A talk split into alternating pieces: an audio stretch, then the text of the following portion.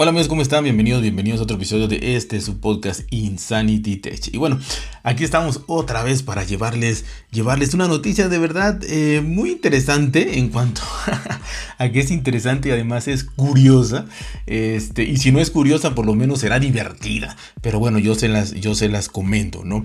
Y es que eh, se acordarán ustedes muy bien, porque lo, lo, sabemos muy bien, el pasado 4 de octubre, apenas unos días, eh, Facebook Facebook, eh, WhatsApp, Instagram, por momentos TikTok se mencionó, este, pues eh, eh, sufrieron, inclusive Telegram por ahí se, se ralentizó, sufrieron caídas, ¿no? Pero más, más, más, este, Facebook fue la que más causó alboroto.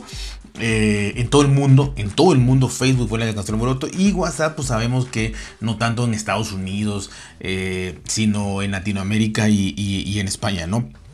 Pero bueno, este, esto duró un poco más de 6 horas, ya que se dice, entre comillas, que eso fue un programa interno de la configuración de DNS en Facebook, sea lo que haya sido y con todas las controversias que ha habido. Ahorita salió en la portada de Time, este, de la revista Time, esta prestigiosa revista a Mark Zuckerberg y la verdad está, está este, con un cartelito en la boca donde dice este, borrar o, no borrar ¿no? la aplicación de, Facebook y está muy interesante. Pero bueno, el 4 de octubre eh, fue esta caída y, obviamente, eh, repito, hubieron ganadores y ya les, ya, les hice el podcast. Se oye muy bajito, les ofrezco una grandísima disculpa. Se oye muy bajito, pero se puede oír. Súbanle ahí, por favor. Y van a suban el volumen y van a escuchar este, esta explicación del, por, de lo de Telegram que ganó 70 millones y que creo yo, en resumen, creo yo que quedará un millón por ahí ahorita que ya sirve WhatsApp, ¿no? Ya les expliqué también por qué. Pero bueno, entonces, este, hubieron, bueno, muchísimas personas, eh, me quiero imaginar, en el mundo, que no sabían qué hacer, que tenemos una dependencia increíblemente fuerte con todo esto de las redes sociales y con todo esto de Facebook sobre todo, porque fue a nivel mundial, eh, WhatsApp a nivel más regional o, latinoamericano, iberoamericano, este, pues también sufrimos con, WhatsApp, pero sobre todo en Facebook, ¿no? Y en Instagram. Eh, entonces, pues eh, me quiero imaginar que la gente, pues no sabía qué hacer, no va a trabajar, ¿verdad? O sea, ¿para qué?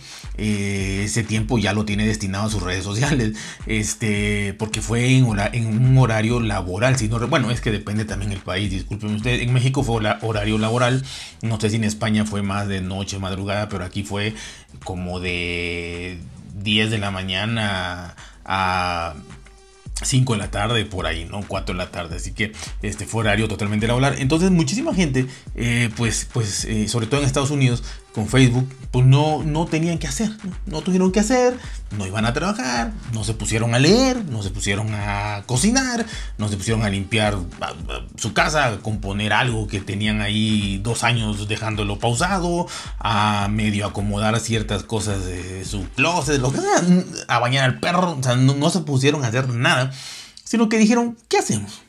¿Qué, qué, cosa podemos hacer? Y cómo no, cómo no. Aquí no hablan de géneros, no habla de hombre, de mujer, de, homosexual, de no, binario, nada. Aquí nada más dice que como no, pues la gente no tuvo que hacer. Pues la plataforma de contenidos para adulto Pornhub este, registró un incremento de tráfico durante el periodo de tiempo en el que no sirvieron las redes sociales más populares del mundo. ¿Increíble? ¿Quién sabe? Pero esto salió a la luz eh, directamente de Pornhub y la verdad que está súper interesante, ¿no? Eh, medio millón de usuarios adicionales por hora. 500 mil personas estuvieron ahí, porque repito, no dice géneros, 500 mil personas estuvieron ahí eh, por hora, sumándose por hora a la plataforma de Pornhub. Eh, y según Pornhub, desde eh, las 11 horas, que fue el tiempo de la Ciudad de México, la plataforma comenzó a registrar casi medio millón de usuarios cada hora en comparación con un día normal de tráfico. En un promedio normal de tráfico, aquí tenían 500 mil usuarios cada hora más, ¿no? Y, y la verdad que este impresionante la curva, los picos de, estas horas en las que WhatsApp, eh, Facebook, Instagram dejaron de, funcionar, ¿no? Eh, ¿Esto qué significa? Significa que el tráfico de Pornhub creció en un 10.5%, eh, alcanzando su pico más alto alrededor del mediodía. Repito, las horas de Estados Unidos comparadas con, con, México más o menos fluctúan entre 2 y 4 horas por ahí. Entonces, pues más o menos coinciden. Así que por ahí del mediodía fue el pico máximo de 10.5% y mantuvieron ese aumento considerable durante las primeras 4 horas eh, tras la caída de Facebook y sus demás plataformas, ¿no? Esto es muy interesante, pero no es la única vez y no es algo esporádico. Quiere decir que estamos acostumbrados, eh, o los que lo hicieron, ¿verdad? Eh, a este, ya me quemé, ¿no? No. Eh, a que, pues si no tienes que hacer, pues te metes a ver pornografía, ¿no?